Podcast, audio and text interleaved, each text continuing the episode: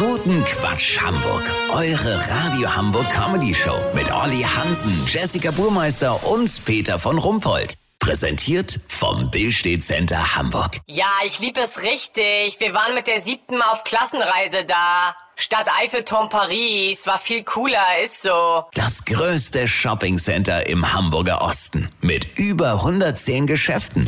Äh, guten Quatsch. Im Stadtteil Dulsberg fühlen sich Anwohner vom Hundegebell einer angrenzenden Freilauffläche gestört. Eine Lösung zu finden scheint schwierig, denn Hunde, jedenfalls die meisten, bellen ja nun mal. Äh, oder, Olli Hansen? Stimmt, aber der Legende nach beißen sie dann wenigstens nicht.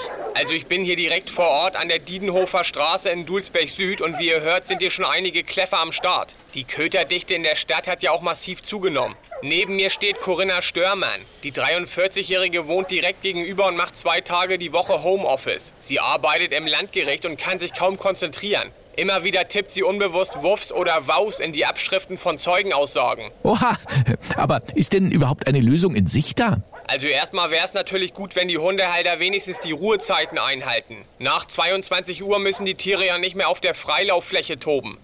Ach echt? Sowas gibt es? Wusste ich gar nicht. Peter, ein Hundehalter, sagte mir gerade, er hätte einen rumänischen Eulenhund. Der sei nachtaktiv. Er hat das kauzige Tier aus dem Tierschutz. Die wichtige Info wurde ihm damals vorenthalten. Was es alles gibt. Naja, jedenfalls will sich das Stadtteilbüro in Dulsberg jetzt kümmern. In Planung ist eine Art Anwohnerbarking.